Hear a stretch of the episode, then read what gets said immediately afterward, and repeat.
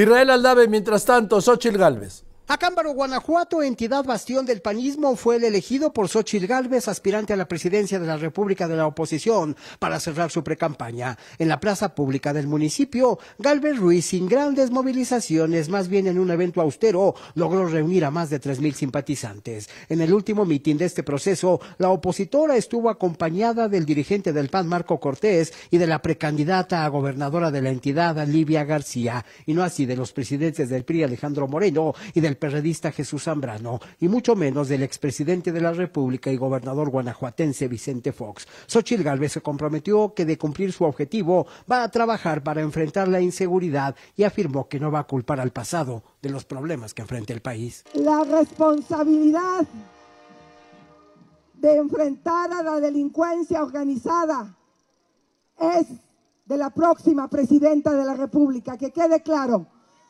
no le voy a echar la culpa a Calderón. No le voy a echar la culpa a Peña Nieto. No le voy a echar la culpa a Andrés Manuel. Para eso se tiene toda la fuerza del Estado y hay que aplicarla. Por eso hoy me vengo a comprometer con Guanajuato.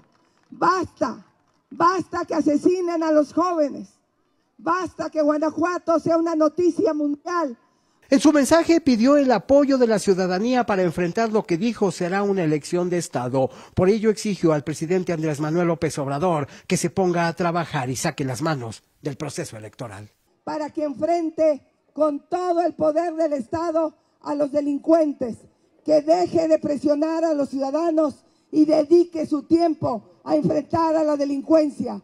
Todavía tiene tiempo, todavía le quedan nueve meses que se ponga a trabajar en lugar de meterse a la elección.